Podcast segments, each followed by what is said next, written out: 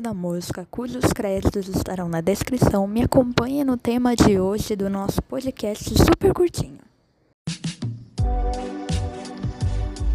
Bom dia, boa tarde ou boa noite, de onde quer que você esteja me ouvindo.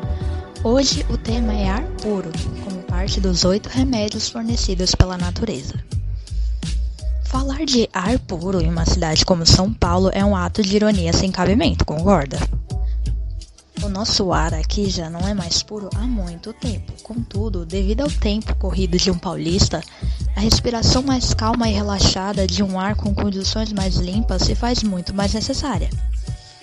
Um ar considerado puro tem nitrogênio, oxigênio, gás carbônico, hidrogênio e vapor de água em sua composição. E logo sabemos que o ar de uma cidade industrializada possui muitos elementos poluidores, né?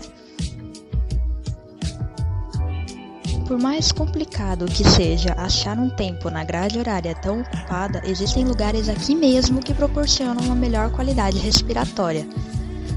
Parque Vila Lobos, Parque Ibirapuera, com sua mata virgem, Jardim Botânico. Aliás, um fato curioso é que após tanta exploração da vegetação brasileira, parte de sua diversidade foi recuperada com a decisão de Dom João de aclimatar espécies de outras partes do mundo.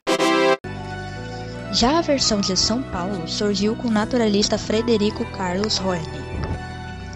Hoje, graças a plantas briófitas bioindicadoras, a fundação é um ótimo ponto para limpar os alvéolos. A respiração de um ar mais puro proporciona ao corpo melhor funcionamento, principalmente pela manhã, quando a poluição está mais baixa.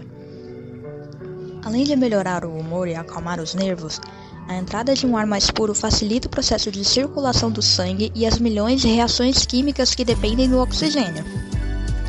Ele também fortalece o sistema imunológico, desenvolve o intelecto como reflexos, raciocínio, memória, melhora o sono e estimula o apetite, elimina as toxinas do corpo e, óbvio, colabora para uma oxigenação mais pura nos pulmões. Por isso, deixe sempre as janelas e portas abertas para a circulação do ar Afinal, o momento em que vivemos exige um ar livre de poluições e contaminações. Evite usar meios de transporte poluentes, mantenha a mobília sem poeiras, abandone o cigarro, contribua no reflorestamento, pratique exercícios em lugares limpos de poluição, como os que eu citei, e regule sua respiração em ritmos constantes para melhor disposição. E dessa forma, usufrua de um recurso natural revigorante que, combinado com os outros sete remédios, te garantirão uma longevidade fora do comum. Esse foi o tema do podcast de hoje e me acompanhe para mais conteúdos na plataforma do Spotify.